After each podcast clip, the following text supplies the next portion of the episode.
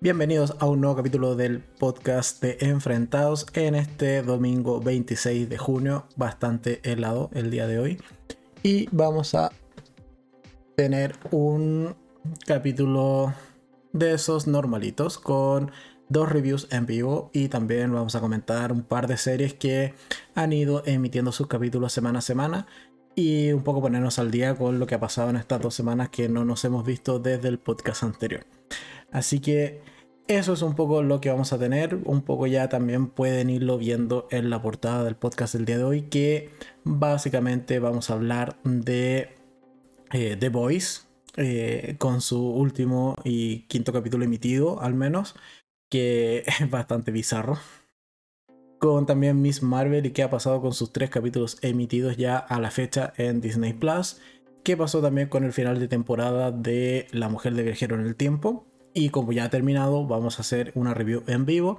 Y también con qué tal me ha parecido, y yo creo que es el fuerte realmente de el podcast del día de hoy, eh, qué tal me ha parecido la casa de papel en versión coreana.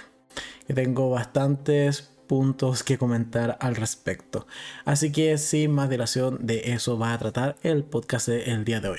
Podcast número 46 y capítulo 705 ya del canal que bueno, los 700 como que nos ha costado un poco porque ya no he hecho video todos los días. Eh, y eso tiene una explicación y aquí voy a recoger un poco de cable antes de continuar con el podcast. Y el podcast anterior eh, mencioné que una cierta serie yo la estaba viendo acompañada. Eh, antes de eso, primero saludar a toda la gente. Eh, ¿Dónde está Inés? Bienvenida al podcast del día de hoy. Luis también, bienvenido al podcast de hoy. Y también Adi, bienvenida al podcast del día de hoy. Entonces, como iba diciendo, el viernes, al podcast anterior comenté que había una serie en particular que es la, del, eh, la de The Boys, que la estuve viendo acompañado y en realidad la he estado viendo acompañado, y no solo esa serie, sino varias otras que eh, incluso que vamos a mencionar en el día de hoy, por una persona bastante especial que ha llegado a mi vida hace bastante poco tiempo y que eh, ciertamente es quien me ocupa más eh, tiempo o por el motivo principal del que ahora tengo menos tiempo para ver serie, pero bueno. Hay que compensar ciertas cosas, estoy bastante feliz y contento, así que eh, desde acá un saludo eh, especial a esta personita muy especial que he mencionado y espero que algún día aparezca por acá en el podcast o en algún video o en algún enfrentado porque eh, suele tener opiniones bastante diversas a las mías en cuanto a series y en cuanto a películas también que hemos visto juntos y bueno creo que sería una buena instancia para debatir acá en el, en el canal. Dicho eso, eh, vamos a comenzar entonces con el podcast y nos vamos a cambiar de vista a la vista de imágenes que viene siendo el apoyo visual de todos los últimos podcasts que hemos tenido. Y sin más dilación vamos a comenzar con noticias. ¿Cuáles noticias? Un poco eh, ha salido ya en estas semanas ciertas... Em, programación, por así decirlo, por parte de Netflix de ciertas series que al menos a mí me llaman la atención ver, otras también de películas, esta en particular las publicaron en la cuenta oficial de Netflix Argentina. Así que de ahí son las imágenes, yo simplemente las tomo para eh, tener un poco de apoyo visual. Y básicamente tenemos que, bueno, también lo comentamos ya el podcast anterior, el 14 de julio eh, va quedando poco más de dos semanas, se estrena en este caso la serie de Netflix de Resident Evil. Le tengo fe y esperemos que salga buena. Quizás no tanto después de haber ya tenido toda una franquicia de, películas, una reboot o una película reboot, tener videojuegos, etc. Quizás una serie es lo que menos esperamos, pero bueno Allí vamos a tener próximamente una serie de Resident Evil en Netflix que se estrena el 14 de julio. La vamos a ver, sí tengo muchas ganas de verla y también vamos a opinar qué tal me, eh, me ha parecido. Además hay una película que yo no tengo en el radar, no sé de qué va, pero que es Monstruos del Mar, que también se estrena en este caso el 8 de julio en la plataforma de Netflix, película animada. Eh, ¿Qué más? Inés dice felicitaciones por la personita que está en tu vida. Muchas gracias, Inés. Pero bueno, sigamos. Eh, siguiente eh, anuncio que ha tenido Netflix es una que a mí sí me llama mucho la atención, aunque de momento no tiene fecha de estreno, que es eh, eh, Merlina, una nueva serie de Netflix y que además viene de la mano de Tim Burton. Así que hay que verla. Esperemos que se estrene pronto en Netflix. Y la protagonista a mí me gusta muchísimo. Así que nada más que, decir. Aparte, quienes están viendo el directo en vivo pueden ver la imagen y da mal rollo Merlina. Así que la serie en general yo creo que va a estar bastante buena. Vamos a estar atentos a irlo comentando en el canal eh, cuando hayan nuevas eh, novedades respecto a esta serie. Y también tenemos que próximamente se va a estrenar el Club de Medianoche. En particular se va a estrenar por ahí por octubre. Es cerca de Halloween que se estrena el Club de la Medianoche. En Netflix también. Y es de los mismos creadores de, Hill House y Bly Manor.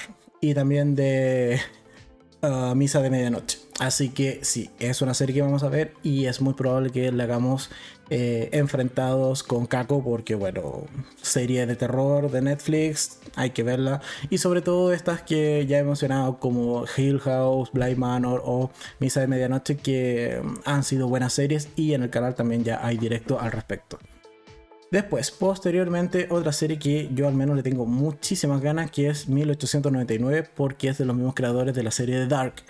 Y se espera al menos que sea una suerte de serie también de tipo puzzle, al igual como lo fue Dark. Así que una serie que también le tengo muchas ganas. Su primera temporada se va a estrenar eh, próximamente y al igual que con Merlina le vamos a ir haciendo seguimiento acá en el canal para ir comentando ciertas novedades y curiosidades que aparezcan respecto a esta serie.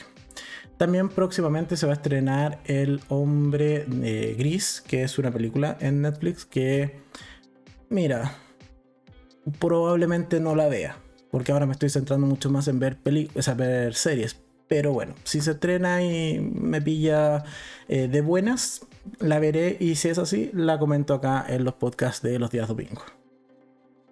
Y finalmente otra serie que también me llama muchísimo la atención, que es la serie de Sandman, que al menos ya tiene fecha de estreno en Netflix y es el 5 de agosto.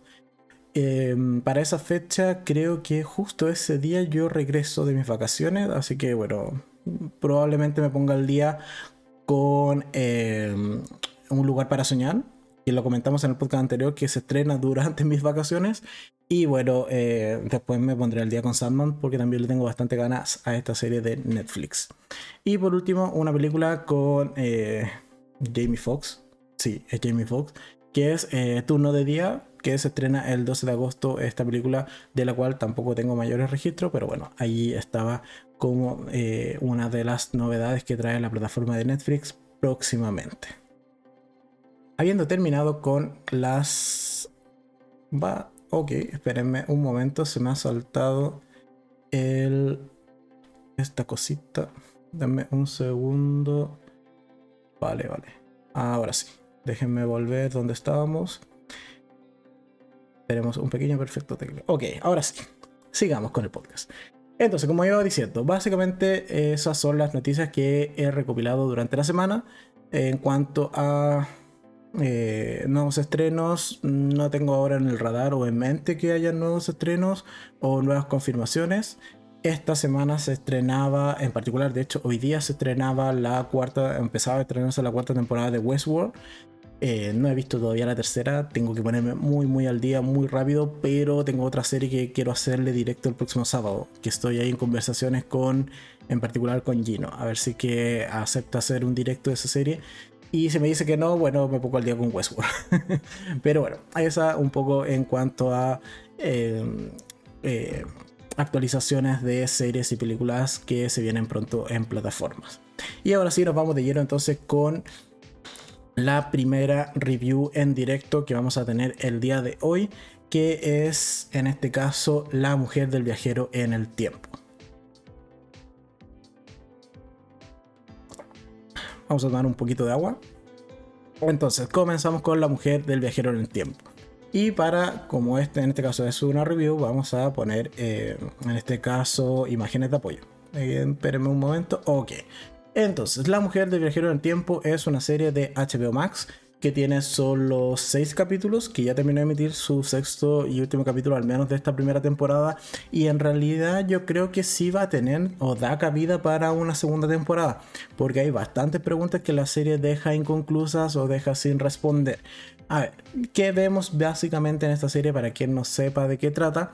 Es una serie que básicamente nos presenta a los dos protagonistas que son Claire y Henry quien en este caso Henry es el viajero en el tiempo. Es un chico que desde muy joven, porque es una condición genética básicamente la que tiene, es capaz de viajar precisamente en el tiempo. Y viaja a distintas temporalidades en el pasado, el presente, etc. Es una serie en donde no eh, ahonda mucho en los bucles temporales, en las paradojas, Simplemente en esta serie se rigen por el concepto de que el tiempo es inalterable. O sea, las cosas están ya predichas y no se pueden cambiar. Por lo tanto, es una sola línea del tiempo. Eh, que en la cual Henry salta constantemente y particularmente cuando Henry en alguna de sus edades conoce entonces a Claire, pero la conoce siendo una niña y la va a ir visitando constantemente a lo largo de la vida de Claire en distintas edades, en este caso por parte de Henry. Es un poco confusa, pero viendo la serie se deja entender bastante bien porque tiene un recurso particular en la serie que es que eh, en cada escena nos va mostrando o nos va diciendo qué edad tiene Claire y qué edad tiene Henry. Porque sí, se mezclan mucho las edades y hay incluso ocasiones en donde hay más de un Henry en una misma escena. En general es una serie de comedia con tintes románticos o también podría decirse que es una serie romántica con tintes de comedia, como quieras verlo. Pero en general creo que es una buena serie. Me gustó la primera temporada. Me la pasé bastante bien viéndola. Es muy entretenida. Es coherente dentro de lo que cabe. Porque podrían haber hecho un desastre realmente con, el, con el tema de los viajes en el tiempo. Pero no es el caso. Creo que está bien, bien abordado. Y juega muchísimo con el tema de las no es ciertamente paradoja, pero sí que varios Henrys estén en el mismo lugar al mismo tiempo o que sean capaces de cambiarse dependiendo de la circunstancia en donde en una conversación puedes estar hablando con un Henry de 20 años y eh, puff, desaparece y justo, justo, justo entra otro Henry de 30 y largos. Y así sucesivamente. Con eso la serie juega muchísimo y la hace muy dinámica. Y también, bueno, vamos viendo eh, ciertamente el crecimiento por parte de Claire. Lo que no explica del todo la serie, y quizás es un pequeño spoiler, es qué le pasa a Henry. Durante la serie hay muchas eh, ocasiones en donde se dice que, bueno, Henry ha tenido un final trágico en algún punto de su historia. El mismo personaje lo menciona porque, bueno, él sabe que llegada a cierta edad nunca se ha encontrado, al revés, que nunca se ha encontrado con eh, otro Henry de cierta edad superior a un cierto número, por no ir o por no ahondar mucho más en el spoiler. El punto es que... Eh, ¿Por dónde iba? bueno, el punto es que la serie en general está bastante bien conectada y em, tenemos también como ese lado del crecimiento por parte de Claire. ¿Eso me agrada? Sí, me agrada. Y creo que eh, está bien contada. Es entretenida, recomendable, son solo 6 capítulos, capítulos no tan largos, son de 50 y largos minutos y está en HBO Max. Por lo demás estaba también basada en un libro de del mismo nombre y ya esperemos que sea renovada por una segunda temporada porque hay varias cosas que quedan inconclusas como por ejemplo qué es lo que le pasa a Henry y eso al menos en estos primeros 6 capítulos no se menciona no se da una respuesta y es uno de los grandes misterios que dejan al menos estos primeros seis capítulos. En general, a mí me gustó bastante la mujer de El viajero en el tiempo y es por eso que, eh, como me lo pidieron en otros directos, vamos a ponerle calificación, aunque no la tenía muy pensado realmente. Pero mira, me entretuvo, está bien. El protagonista, que en este caso es em, Theo James, no me gusta realmente cómo actúa, pero creo que es Zafa. No me gusta del todo, pero bueno, en esta serie Zafa eh, creo que lo hace mucho mejor Rose, eh, Rose Leslie, que es la protagonista que es Claire. Eh, pero Henry a momentos no me termina de convencer. Creo que cuando es un Henry más adulto, más serio, lo hace bastante mejor que cuando es un Henry más joven. Pero bueno, esa es simplemente una opinión. No obstante, me gustó la serie, me parece coherente. Hay bastantes giros que me gustaron muchísimo cómo fueron quedando. Y nada, es una buena serie. Así que eh, en esta ocasión a La Mujer del Viajero en el Tiempo le vamos a dar sus muy bien merecidos tres gatitos de 5. Y con eso vamos a terminar esta primera review en directo. Si alguno de ustedes la ha visto, pueden ir dejando en los comentarios qué tal les pareció y así vamos eh, debatiendo, comentando al respecto. Pero bueno, con esta primera entrega vamos a ahora pasar a la segunda, que es donde yo creo que más nos vamos a extender, porque de esta serie que vamos a hablar a continuación hemos hecho enfrentados, hemos hecho videos individuales, lo hemos comentado en, otros eh, podcasts, así que material hay bastante y sobre todo porque es una serie que tiene comparación, así que podemos seguir incluso comparando por personaje y por opinión. Así que sin más rodeos, vamos a hacer la review de eh, eh, eh, en este caso La Casa de Papel Corea. Que dice, Adi dice, me siento estafada, 3 de 5. sí, es que deja muchas preguntas sin responder. Si hubiésemos tenido más respuestas en La Mujer del Viajero en el Tiempo, con gusto le damos cuatro gatitos, pero me esperaré a que tenga segunda temporada y en la segunda temporada poder ver finalmente qué le pasa a Henry, que es un eje importante en esta temporada que queda muy, muy inconcluso. Eh, ¿Qué más? Adi dice, yo le doy 6 de 5. no rompemos reglas en este canal. Son 5 gatitos, incluso con series que se merecen 0 gatitos, no, siempre hemos dado al menos uno porque también es el mínimo. Así que respetemos las reglas del canal. en fin, ahora sí continuamos con la review de la casa de papel Corea. A ver, a ver. Me gustó o no me gustaron estos seis capítulos, también serie cortita, en este caso La Casa de Papel Corea. Eh, se presenta con solo seis capítulos iniciales y... ¿Qué te digo? Me gustó. No está mal, pero sí tiene muchos detalles que vale la pena comentar y que para eso hacemos estas reviews online o estas reviews en vivo porque se puede dar mucho tema para debatir y comentar tanto con ustedes como mi propia opinión respecto a esta serie. También vamos a poner algunas imágenes de apoyo, aunque no son tantas, son las oficiales simplemente de Netflix, porque no quise hacer tantos spoilers respecto a esta serie por si no la han visto. Y qué te digo, los spoilers en verdad te los hace la misma serie original, pero son pequeños detalles. Entonces, para quien no sepa nada de La Casa de Papel Corea, es una serie que está ambientada en Corea, en una suerte de unificación de las dos Coreas, tanto Corea del Norte como Corea del Sur, que se termina de materializar por allá por el 2025. Y en particular esta serie transcurre en una ciudad ficticia que está como justo en medio, que es un poco la ciudad que va a unificar a estas dos Coreas. ¿Ok?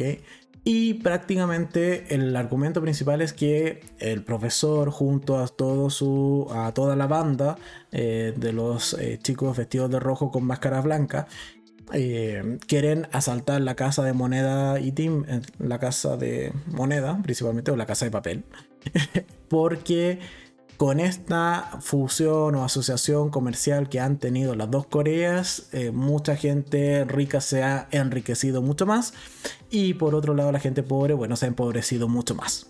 En esta distopía que nos presenta la Casa de Papel Corea. Ese es el argumento principal por el, que, por el cual en este caso se quiere hacer el atraco. ¿Ok? Y entonces eh, nos va a presentar... La, primero vayamos por las semejanzas.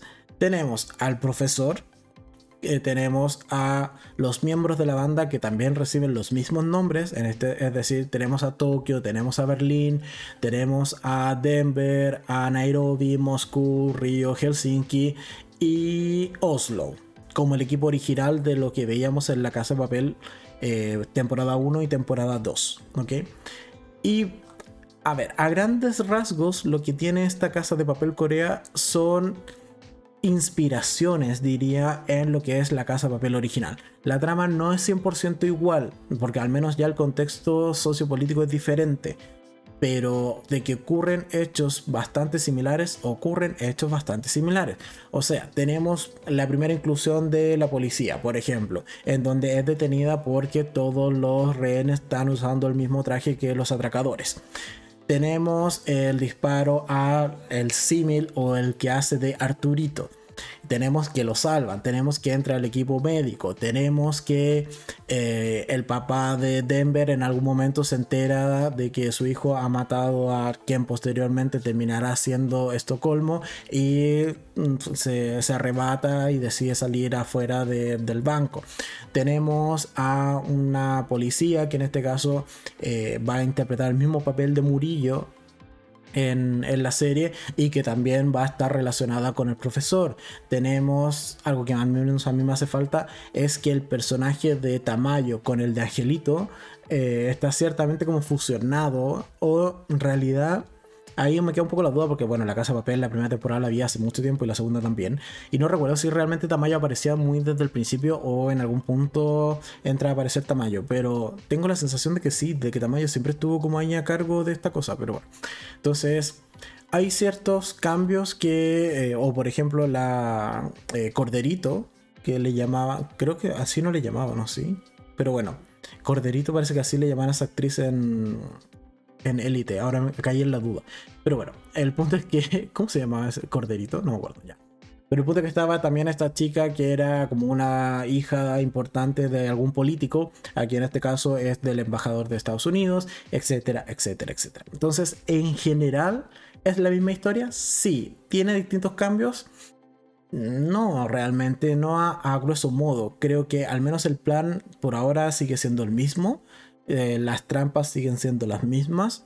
El, el, desarrollo, al menos de la temporada, al ser seis capítulos, está muchísimo más concentrada. Creo que sí hay mucho menos relleno. Y hay cambios sutiles en ciertos personajes que les da otro trasfondo o les da, creo que una mejor justificación respecto a lo que teníamos en la casa de papel original. Eh, antes de seguir, vamos a leer algunos comentarios. Luis dice: Yo no vi la original, pero estoy viendo la de Corea. No tengo para qué hacer la comparación, pero la encuentro bastante buena. Sí, está bien hecha, está bien actuada. Tenemos buenos personajes. Creo que hay eh, cosas o hay comparativas que son necesarias hacerla. O sea, que Denver tenga la misma risa absurda en las dos versiones es porque la coreana está imitando la risa. Y eso es una característica de Denver. Eh, pero después vamos a ir un poco a las cosas que sí me agradan y que sí eh, se hayan, eh, desde mi perspectiva, mejorado en esta versión de La Casa de Papel Corea. ¿Qué más? Inés dice, empecé a ver La Casa de Papel de Corea. Lo divertido, le pusieron la misma sonrisa a Denver. Lo que acabo de mencionar. No había leído el comentario Inés, pero bueno, estamos en línea. Y, y el personaje de Nairobi aún no me convence mucho. Sí, yo creo que Nairobi es un personaje que pierde en la versión de Corea. Estoy de acuerdo. Creo que Nairobi es mucho más potente en la versión española. Y que Adi dice, ¿qué te digo? Eh, la vi en contra de mi voluntad, pero me gustó la dinámica. 3 de 5. Adi al tiro, soltando el spoiler. ¿Hace cuánto gatito le pone? Muy bien. pero bueno, sigamos. Eh, ya, entonces ya comenté las similitudes si ya viste La Casa de Papel y te gustó La Casa de Papel original, quizás esta sea un buen recordatorio. Al menos yo lo estoy viendo muy como, mira, es una serie inspirada en, a momentos más inspirados de lo que me gustaría, pero pues, sobre todo porque en algún punto sé que me va a quitar el, el factor sorpresa. Pero bueno, de momento está bastante inspirada y hay muchísimas similitudes. ¿Qué cosas sí son diferentes en esta serie y que ciertamente me han gustado? En primer lugar, que en este caso eh, Seon eh, Jin, que es en este caso el símil de Murillo, la inspectora que va a estar a cargo de la operación para desbaratar a la banda que está dentro de la casa de moneda, que está interpretada por la misma actriz que hace de Sun en Lost, así que yo al menos de esa serie la recuerdo, no recuerdo haberla visto en otra serie, pero punto. El punto es que eh, algo que sí tiene eh, esta serie de, en este caso, La Casa de Papel Corea, que me gusta, un cambio en este personaje, es que ya tiene una relación previa con el profesor. Ellos ya se conocían previos al ataque, al, al atraco, perdón, y ya mantenían cierta relación, ya se conocían, etc. Cosa que si se ve la casa de papel original, eso no es así. El profesor viene a conocer a Murillo mucho después y de hecho la conoce durante el atraco. Y un poco durante el atraco empieza como a planificar este acercamiento y cómo involucrarse con Murillo para tener una ventaja dentro de la unidad que está investigando este atraco. Por lo tanto, creo que me queda más orgánico que ya se hayan conocido antes, sobre todo por lo que pasa después con Murillo, eh, versus lo que en este caso eh, te plantea eh, la serie original. En donde creo que me fui de idea. El punto es que me gusta lo que hace la serie coreana porque me hace más sentido versus lo que plantea la serie original, que en este caso era que se conocieran durante el atraco de manera súper expedita, súper rápida, sobre todo por lo que después termina siendo Murillo. Creo que acá me va a quedar más orgánico que en este caso eh, Seon vaya por el mismo camino, pero dado que ya conoce en este caso al profesor, bueno, se entiende que ya existe un feeling, ya existe un cariño, ya existe un amor entre estos dos personajes previo al atraco. Por otro lado, eh, otro cambio que hay es que Río, eh, perdón, que Tokio creo que es menos impulsiva que la Tokio original y también Tokio se ha mostrado que, porque sigue siendo esta, la, voz en off de la serie, y ciertamente sigue siendo la protagonista dentro del atraco. Eh, se ve que tiene en este caso entrenamiento militar. Lo vemos a inicio de, de la temporada con un flashback en respecto a Tokio. Y ciertamente Tokio ya se encargaba de robar precisamente a quienes ciertamente estafaban o eh, hacían malos negocios de cara a extranjeros o de la otra Corea. De la, de la otra Corea en particular. Entonces, me agrada el contexto que le han dado a Tokio en, este, en esta serie. Me agrada que tenga entrenamiento militar porque todas las cosas que hace Tokio en la serie española no las podías haber aprendido realmente en tan poco tiempo. Así que esa justificación también me agrada que se haya visto en esta serie. Berlín me gusta, todavía no mencionan el tema de que del parentesco que puede llegar a tener con el profesor, que eso sí es algo que sí se vio en la serie española. Espero que lo mencionen en algún punto. Si tiene una enfermedad terminal, eso también lo copian o se inspiran, como quieran verlo. Eh, ¿Qué más? Tenemos a Arturito. Sigue siendo igual desagradable en las dos versiones, así que bien, bien por la interpretación de ese personaje. Eh, Denver tiene muy, una personalidad muy parecida. Nairobi, tal como comentaba Inés hace un rato atrás, creo que es la que menos eh, brilla en este caso versus la versión española. Ese cambio no me ha terminado de convencer. Creo que todavía no termino de encajar mucho con Nairobi. Eh, ¿Qué decir de eh, Helsinki y de Oslo? O sea, los actores son muy, muy parecidos, incluso físicamente, al Helsinki, al Oslo original. Moscú Mm, creo que igual empatizaba más con el Moscú español. Creo que es un gran actor. No recuerdo el nombre, pero era un gran actor que lo interpretaba Moscú. Y Río, bueno, sigue siendo igual de imbécil que en la temporada, o sea, en la serie española, así que es el causante de muchos males. Bueno, se debe venir. ¿Qué he hecho en falta? Tamayo. Lo he hecho mucho en falta. Era muy gracioso. Era. Yo me partía de risa con cada una de los insultos y las puteadas que hacía Tamayo. No sé si irá a ver en algún momento una sierra. Me gustaría ver una, una sierra en esta serie. Porque. Pero no sé qué actriz realmente. De las pocas que conozco en realidad eh, coreanas. Pudiese interpretar una sierra tan dura como la hace Noaya en la, en la serie original. Y nada más, creo que el resto de la, del elenco lo hace bastante bien. Hay personajes, perdón, hay actores que son bastante conocidos respecto a otras series, principalmente La Casa de Papel, esa, perdón, la, El Juego del Calamar, hay un par de por allí. Eh, de eh, Estamos Muertos, también hay un par de actores que repiten en este caso eh, presencia en esta nueva serie de Netflix o incluso en la de Sweet Home o Dulce Hogar. También hay un par de que por allí se rescatan en esta nueva serie de Netflix. En términos generales, creo que es una buena primera temporada. Ah, un punto, un detalle, un cambio que sí me gustó de esta serie. Y es que en la serie original cuando van a atrapar al profesor en el, eh, en el deshuesadero, cuando están muy, muy al principio, cuando recién encuentran la pista del auto con el que visitaron la casa de papel previo al atraco para un poco hacer investigación y averiguar un poco la infraestructura, etc. Que en ese caso el profesor se hace pasar por un vagabundo. Estaba toda esa escena un poco media bizarra, muy poco creíble.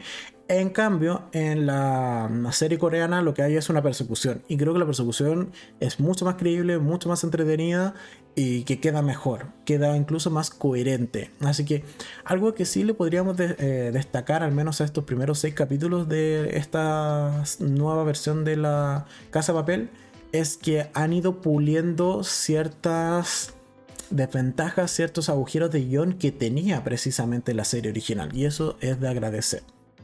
El plan sigue siendo el mismo, cavar dos túneles, salir por uno versus eh, el, otro que es un poco el agujero falso. Mira, mayores cambios en el plan no han habido.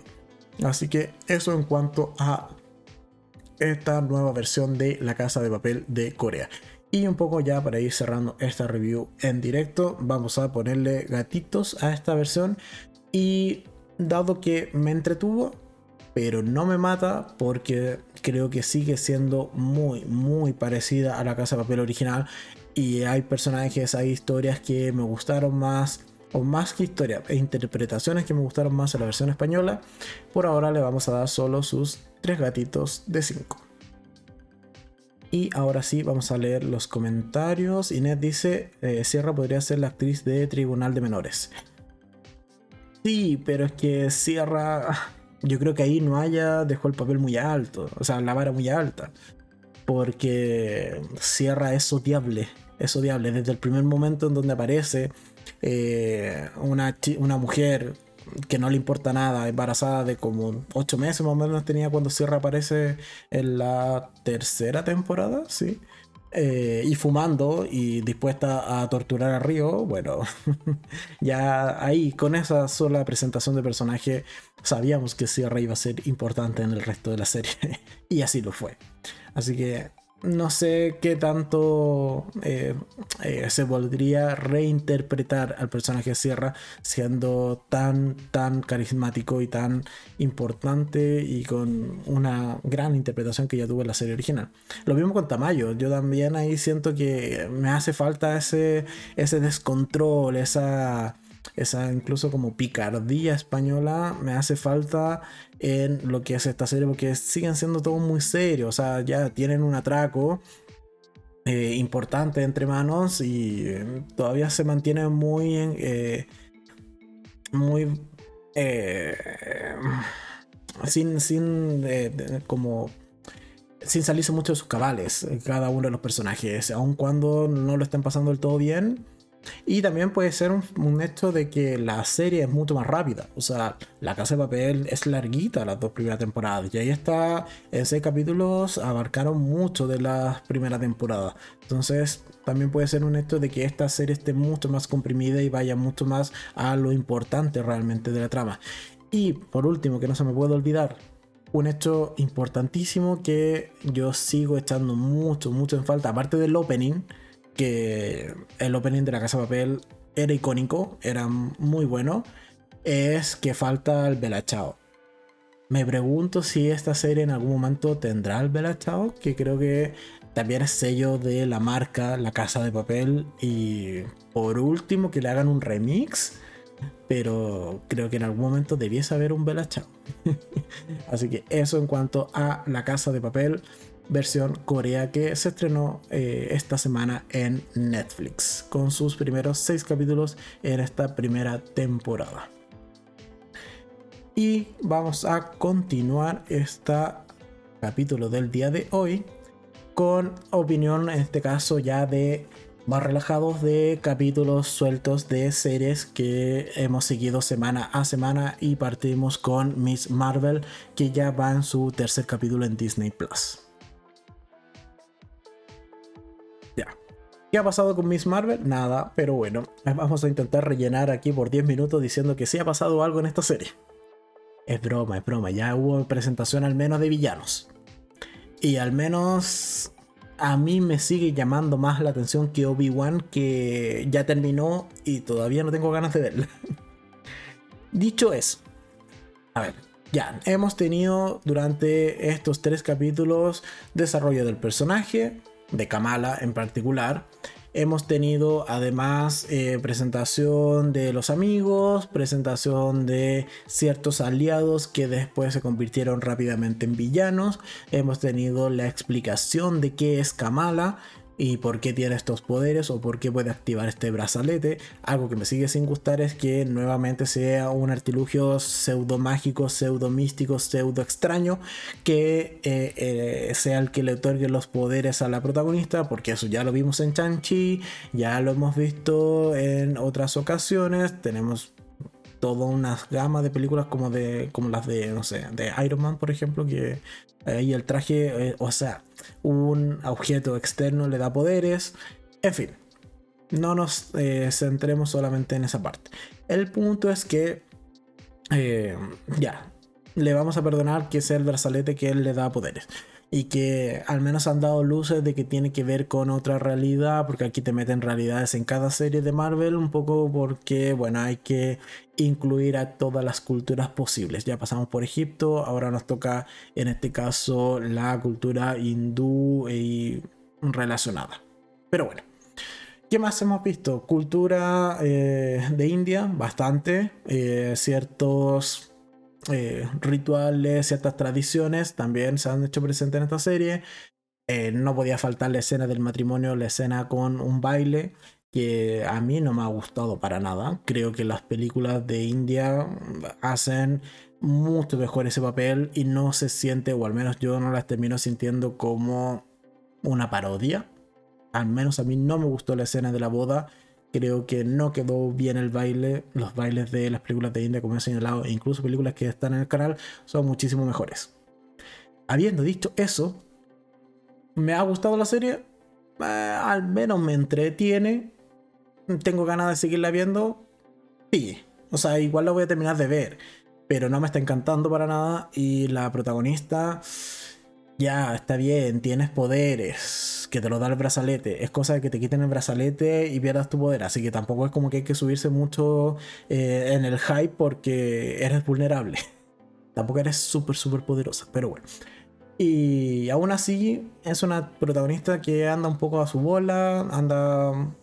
Sí, anda disfrazada o con una suerte de identidad secreta, pero eh, ya en el tercer capítulo casi toda la familia sabe que ella es una superheroína o que al menos tiene poderes, entonces como que tampoco es tan tan discreta.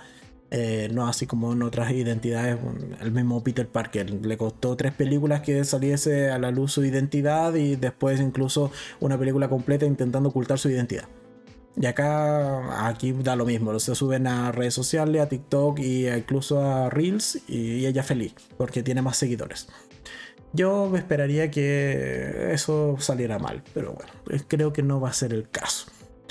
A ver, eh, leamos comentarios. Nati dice: Hola, hola Nati, bienvenida al podcast del día de hoy. Dice: Problemas de ritmo en la serie. ¿Será que ahora aprietan un poquito?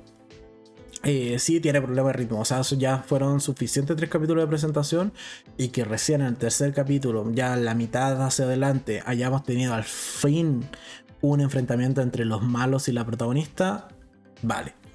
Cosas que no me gustaron de ese enfrentamiento, de que, a ver, joder, esta niña lleva, ¿cuánto? Dos días con superpoderes y es capaz de enfrentarse a cuatro o cinco tipos que llevan más de 100 años, literalmente esperándola y asumo que no sentados en su casa, sino entrenando para que el nuevo portador del brazalete, eh, o sea, poder hacerle frente al nuevo portador del brazalete.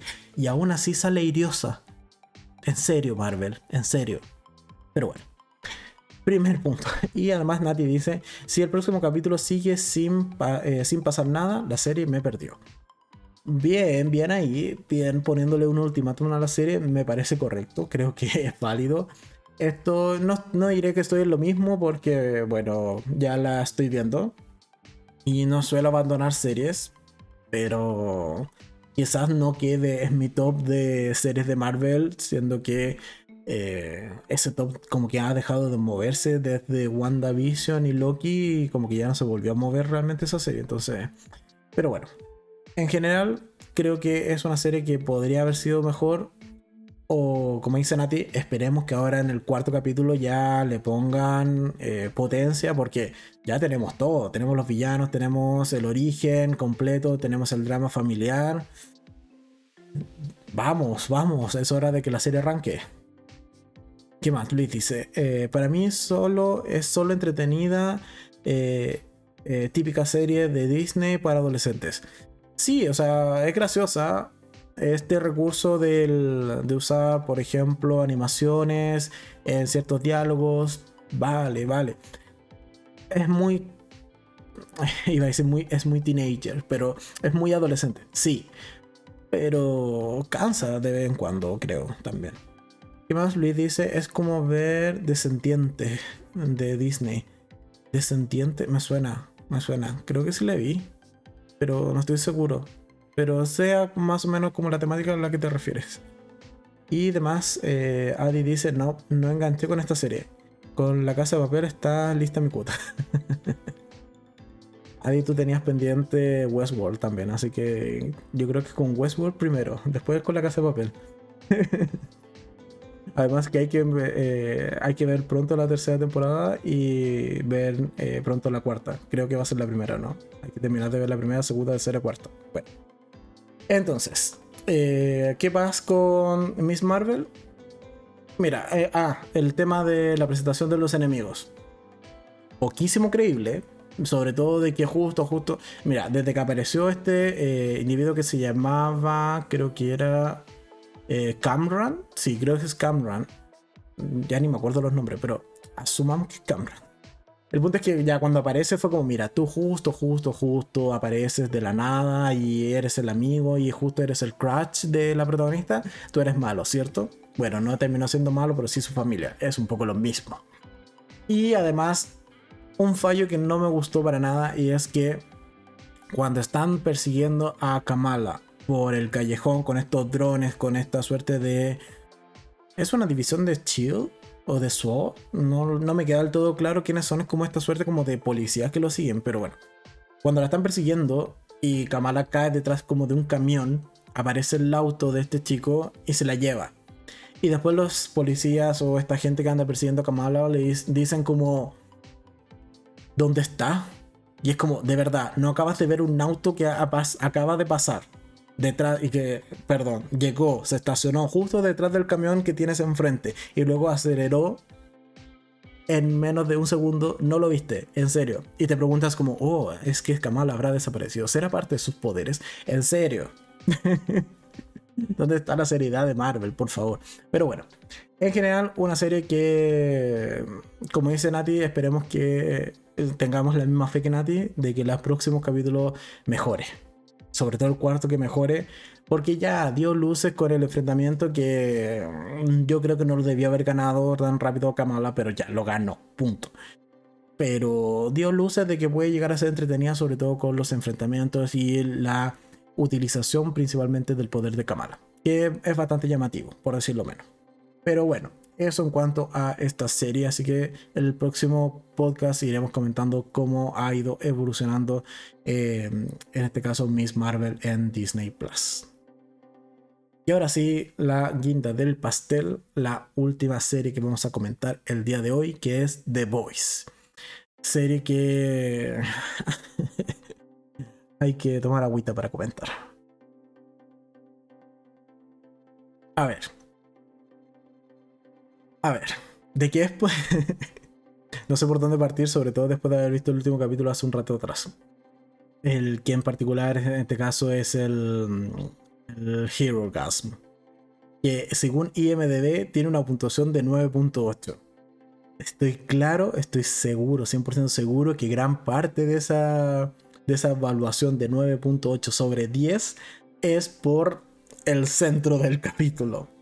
Es un mal gesto. Pero ustedes me entienden a qué me refiero si ustedes vieron ese capítulo. Entonces, a ver. ¿Qué ha pasado con The Voice? desde la última review que hicimos, que fue hace dos domingos atrás, así que creo que ahí alcancé a ver hasta el capítulo 3. Entonces, en el cuarto capítulo, bueno, ¿qué iba, a hacer con Blander? O sea, ya le estaban tocando las pelotas demasiado en el resto, o sea, con, por el parte de, de Boat en general, así que él se hartó, eh, sacó a relucir ciertas cosas de... de ah, se me acaba de ir el nombre. Oh, oh, oh, se me fue. Ah, del líder de. O sea. De quien estaba a cargo de. De. De Bolt. Oh, se me acaba de ir el nombre. Ya, pero ahí ustedes me recordarán. El. El que también salen de Mandalorian. Ah, se me acaba de ir. Ya, bueno. El punto es que Homelander se hartó y fue como, ok, ya, adiós. y revela ciertos secretos por parte de esta persona y bueno, él queda ahora a cargo de la compañía y hace ciertos cambios. En particular, hace el cambio de que em, eh, Annie o Starlight ya no es su segunda al mando, por así decirlo, sino que ahora es su pareja, su nueva pareja. Así que sí, pobre Annie ya fue abusada por Profundo en la primera temporada, ahora va a ser abusada por Homelander en esta tercera temporada. Ella la pasa mal, pero bueno, ella quería, gracias eh, Nati, si me refería a Stan. Eh, tenía como ese nombre en la cabeza, pero no estaba seguro. Pero entonces, pobre Annie ha sido.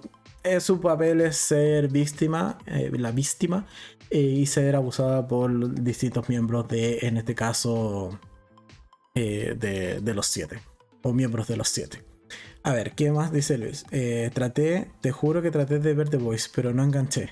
Mal ahí, mal hecho, mal hecho. Seguro enganchabas con el capítulo 5 de la tercera temporada, que es muy gracioso. Yo de verdad me, reí muchísimo con ese capítulo.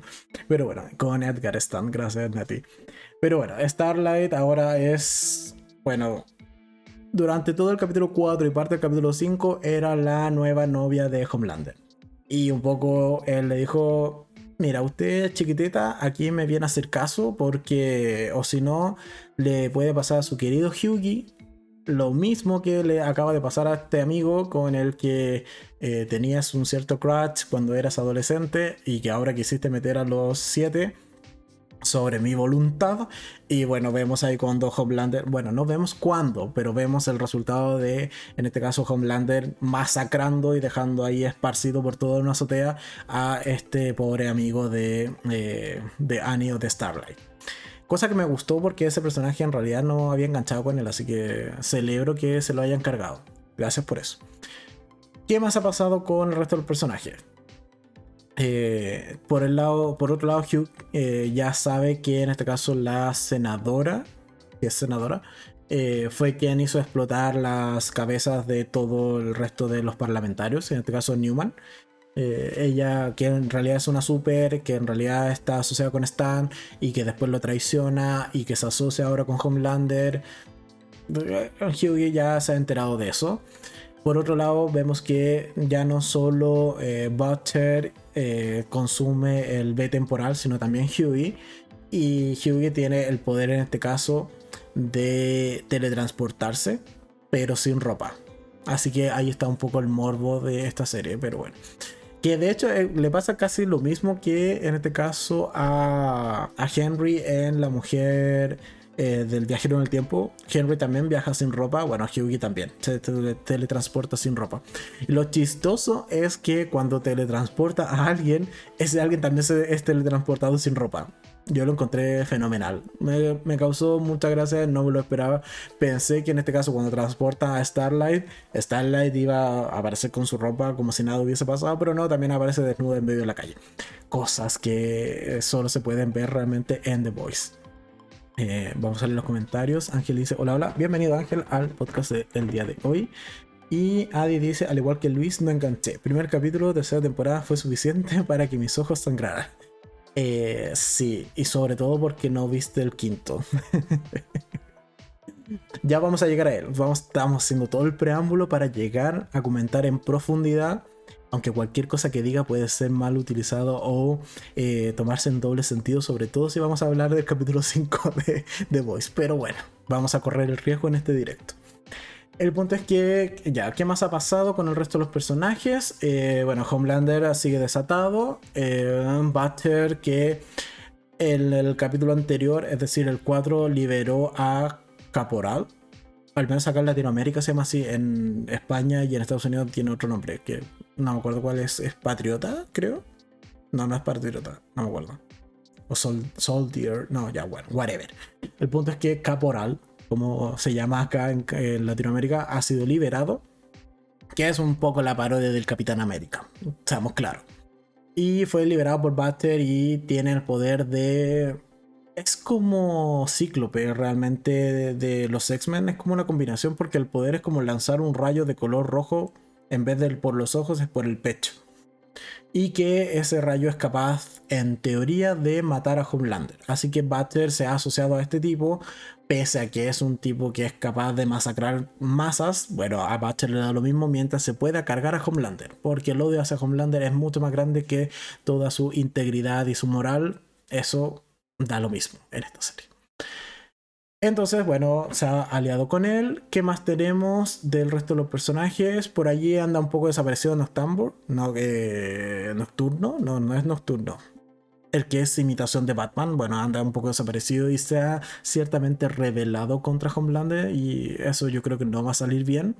Este, Stormfront al parecer murió en los capítulos previos, aunque sin cuerpo no hay muerte, sobre todo porque tenemos ya el poder de Kimiko que es de sanarse.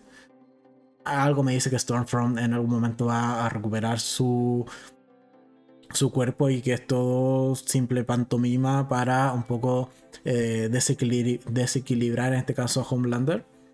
Así que yo no, yo no pierdo la fe de que Stormfront en algún punto vuelva a aparecer. Eh, Maeve eh, Queen Maeve está desaparecida. Porque, bueno, después de liarse con, con Butcher, cosa que quedó media extraña, ciertamente en la serie, pero bueno, son. Eh, aquí no vamos a discutir quién se enrolla con quién. Después de enrollarse con, con Butcher, un poco Homelander le dice como puedo leer a Butcher en tu cuerpo y con eso sabe que, la, que eh, ella lo ha intentado traicionar y la hace desaparecer. ¿Quién le ha pasado? No sabemos, está un poco encubierto, así que, eh, y encubierto principalmente por Ashley. Ashley, sí, se llama Ashley. Y por último con eh, ¿cómo se llama en español? ¿Es veloz? No, no es veloz. ¿Intrépido? No, no acuerdo. El que corre rápido. Eh, con A-Trend, eh, en verdad está con toda esta trama, subtrama de un poco redención, de darse cuenta de que en verdad eh, ha hecho cosas malas, de que en verdad no es tan buena persona, de que quiere redimirse, hace toda esta escena en donde lleva como a este individuo que se encarga del crimen menor dentro de, de las comunidades. Eh, un poco a reivindicarse, a pedir disculpas por un asesinato que hizo y termina saliendo todo mal y después, bueno, lo termina persiguiendo, lo termina matando de manera muy, muy creativa y me gustó mucho la forma en que mata a este individuo Atren. Pero eh, termina dándole un paro y con, esa, con ese silencio de cuando ya su corazón se detuvo, me da pensar que quizás Adrian ha muerto en el capítulo 5. Mm, podría ser. Y si es así, bien, me agrada. Y si no, bueno, esperemos que muera en otro lado. Sí me gustó que eh, Hughie fuese capaz de darle un buen, buen puñetazo, por lo menos, y habiendo está, estando a tope con, con el B temporal, eh, por la muerte de su novia en la primera temporada. Así que me agrada que al menos Hughie haya podido golpear a Atren. Y que después muera, me parece perfecto como cierre del personaje porque yo ya no le veía más sentido mantener ese personaje dentro de la serie. ¿Qué más? Eh, Nati dice, Nanai, eh, yo cada vez amo más las series crudas. sí, pero es que The Voice no solo es cruda, es grotesca, eso es lo que tiene. Y bueno, ahora entonces vamos a llegar a lo que probablemente todo el mundo quiere escuchar, que es el capítulo 5, el Hero Orgasm, que es una combinación entre orgasmo y héroe. Un poco ya sabemos por dónde va. ¿Qué es el Hero Orgasm? Para quienes no sepan, es un evento que ocurre una vez al año, que en algún momento inició Caporal, o al menos él dice dentro de la serie que él lo organizó en su primera versión, y en donde básicamente los, las personas con poderes o los super van y eh, viven la vida loca. Tienen su día de intercambio de parejas, etcétera, etcétera. Eh, toda una orgía bastante eh, super. una super orgía. Pero bueno, ¿qué más? Nati dice, pero es que es fiel al cómic. Sí, los cómics... quien no lo ha leído completo, he leído como algunas viñetas nomás de The Voice. Porque sí he leído de Umbrella Academy, pero no The Voice. Eh, sí, tiene. Eh, sigue el mismo tenor en este caso eh, que los cómics, de, al ser igual de bizarra, igual de brutal. Incluso en, bueno, en esta fiesta de Heroes Guns, ¿por qué llegan allí? Porque parte de lo que está haciendo Caporal, ayudado por Butcher, es matar a todos quienes lo traicionaron y quienes lo entregaron a los soviéticos, igual que el Capitán América, pero que lo entregaron para ser torturado durante todos estos años. Y que por cierto tampoco envejece, al igual que Capitán América. Pero bueno. El punto es que eh, Caporal ha ido ah, cobrándose venganza de todas estas personas que lo traicionaron. Y justo, justo, justo, dos personas que lo traicionaron están eh, precisamente en esta fiesta. Así que bueno, llega Caporal, eh, ve que están ahí haciendo de las suyas y los masacra con su rayo láser, su rayo láser. Y nada, muere la mitad de toda la fiesta. Y los que no, bueno, terminan muriendo después. y posteriormente viene una escena que es magnífica, que veníamos esperando, yo al menos venía esperando desde el primer capítulo, capítulo de la primera temporada, y es al fin un enfrentamiento a puñetazo limpio entre Butcher y Homelander, porque bueno, Butcher ahora estaba también a tope con el B temporal, tiene super fuerza, puede lanzar rayos por los ojos, al igual que, que Homelander, y bueno, ya tocaba que estos dos se diesen puñetazos como corresponde. Así que ahí tenemos una pelea bastante entretenida que creo que quedó también bastante bien con un muy buen nivel para hacer una serie de Amazon en particular.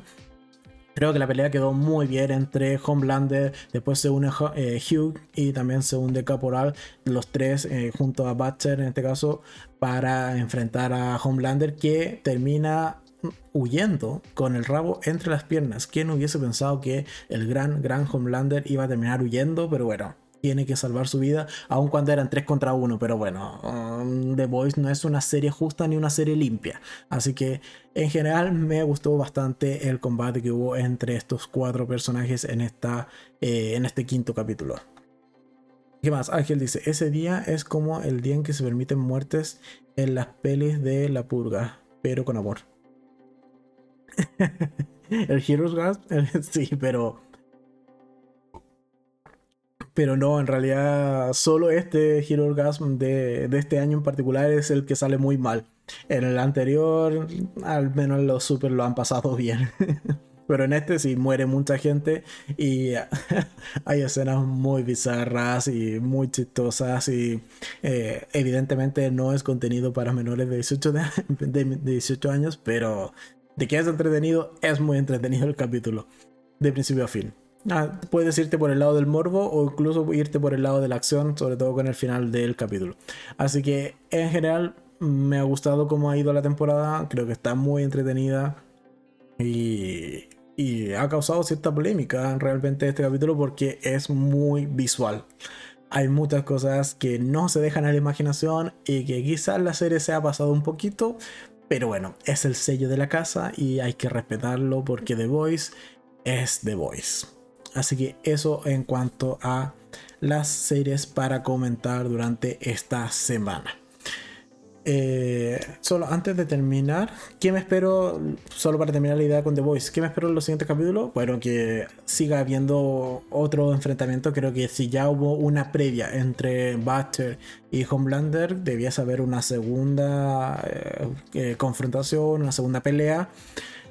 quizás van a tirar por el lado de oye, usar tanto compuesto V eh, temporal en realidad tiene consecuencias en el cuerpo y quizás Buster termine perdiendo esa pelea precisamente porque algo falle, el poder falle, eh, el B temporal le haga algo en el cuerpo. Yo creo que por ahí va a ir, porque ya tenemos confirmada cuarta temporada y cuarta temporada sin Homelander no es. No hay cuarta temporada realmente. O sea, no pueden cargarse al mejor personaje de la serie. Eh, ¿Qué más? Nati dice: Igual me preocupa que logró escapar de tres. Al final, la duda planteada es si efectivamente Soldier Boy. Gracias por el nombre original porque la he estado viendo en español, doblada. Y ahí es Caporal. Gracias por el nombre de Soldier Boy. eh, voy a terminar con Homelander. Yo creo que sí, porque tengo este. Eh, ¿Qué pasa? Oh, mira, un nuevo suscriptor. Muchas gracias, Roy 2022, eh, por suscribirte.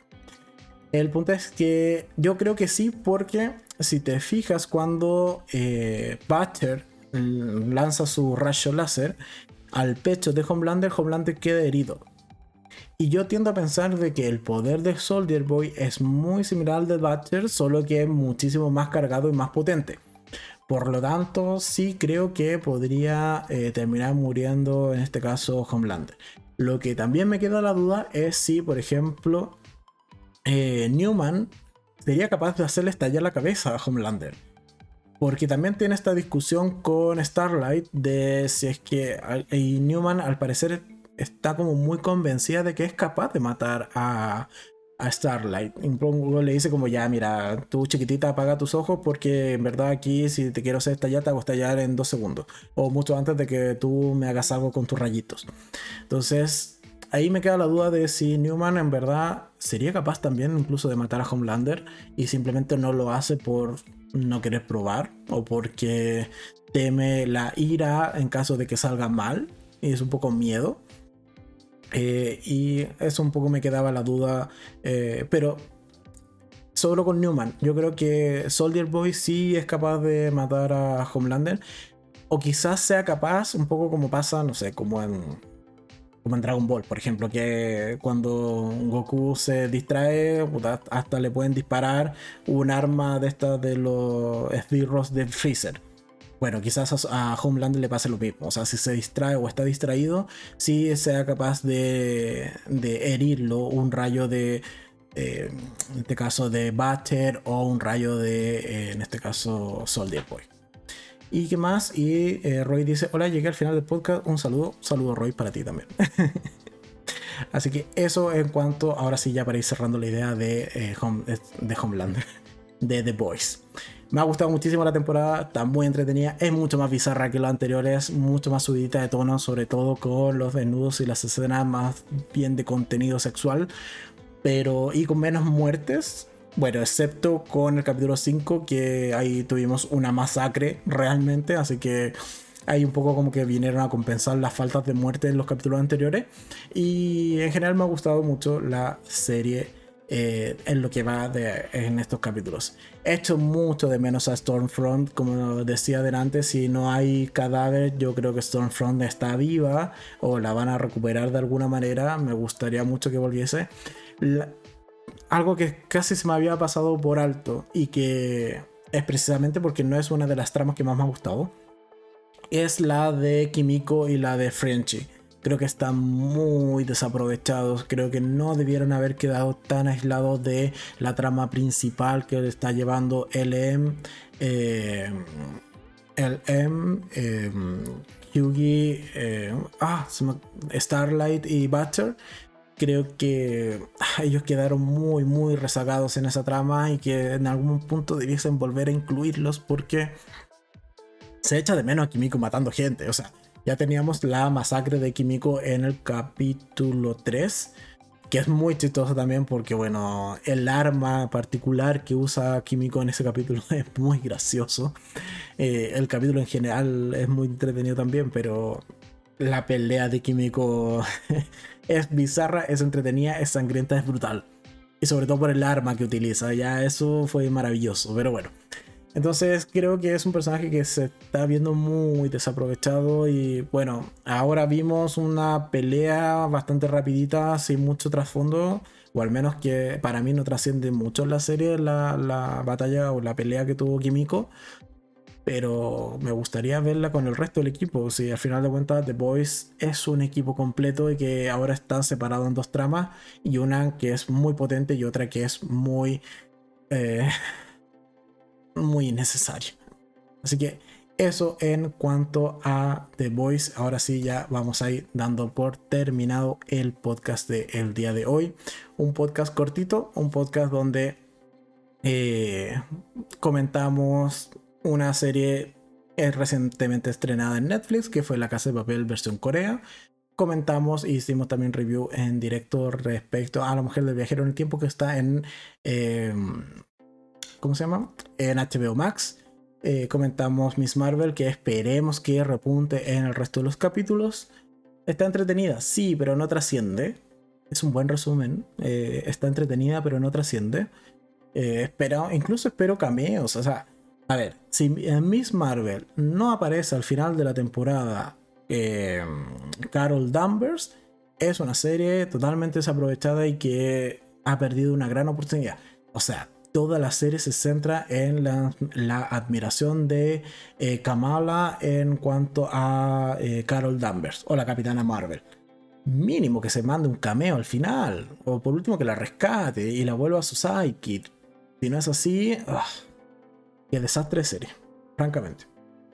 Así también como, por ejemplo, en Moon Knight se esperaron muchísimos cameos, entre eso incluso el de Blade. Se rumoró, se, rumoreaba en algún momento. ¿Pasó? No.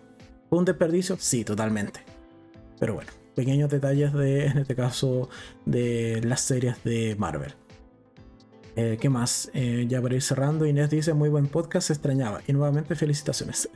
Muchas gracias, Inés. Y sí, se extrañaba. Es probable que continuemos con estas eh, rutinas, rachas de o, eh, programación de, en este caso, un podcast cada dos domingos eh, o semana por medio. Creo que es ahí, es con ese tiempo cuando sí logro ver series completas y traer a cada serie al canal. Y entre medio, si sale un enfrentado, bueno, ahí lo van a ir viendo y lo, lo, voy a ir anunciando por las redes sociales del canal, que por cierto están siempre abajo en la descripción, tanto de este video directo en directo en YouTube, como también en las distintas plataformas de podcast cuando se sube en dicho formato. Y también abajo, como siempre, hay enlaces a las principales listas de reproducción del canal y también a... Eh, no, lo de las redes sociales ya lo mencioné. Pero bueno, en general, abajo en las descripciones siempre hay enlaces de interés para el canal. Se agradece mucho la audiencia del día de hoy. Muchas gracias a todos quienes estuvieron en directo, participando, colaborando, eh, respondiendo preguntas y dando también su opinión. Muchas gracias a quienes han seguido viendo el canal y han seguido comentando en videos que están publicados en el canal, quienes han ido suscribiendo también recientemente. Muchas gracias a todos. Y nada más. Espero que este capítulo les haya gustado y yo ya me voy a ir despidiendo para eh, dedicarme ahora en un ratito más a pasar a audio este directo, subirlo a plataformas de podcast y también dejar ya en la semana los clips de las distintas reviews que se hicieron en vivo, es decir, la de la mujer, en la mujer del viajero en el tiempo y la review de la casa de papel para que puedan disfrutar solamente esos videos con la duración justa y precisa eh, durante la semana. Los últimos comentarios que son de Luis, dice muy buen podcast, agradece los días domingos. Eh, muchas gracias también Luis por estar siempre disponible y siempre presente acá en los podcasts. Eh, Nati, buena semana para todos. Eh, lo mismo te deseo a ti Nati, espero que estés mejor de salud. No tuve noticias negativas, así que espero que haya salido todo bien. Y Ángel, muy buen podcast. Muchas gracias Ángel. Eh, se, te extrañaba por estos lugares. Y Roy dice, eh, buena semana, eh, bonito. Sí, que todos lo pasen bonito. en fin, muchas gracias a todos. Nos vemos entonces en un siguiente video, en un siguiente capítulo. nada más, adiós, que estén bien. Chao, chao.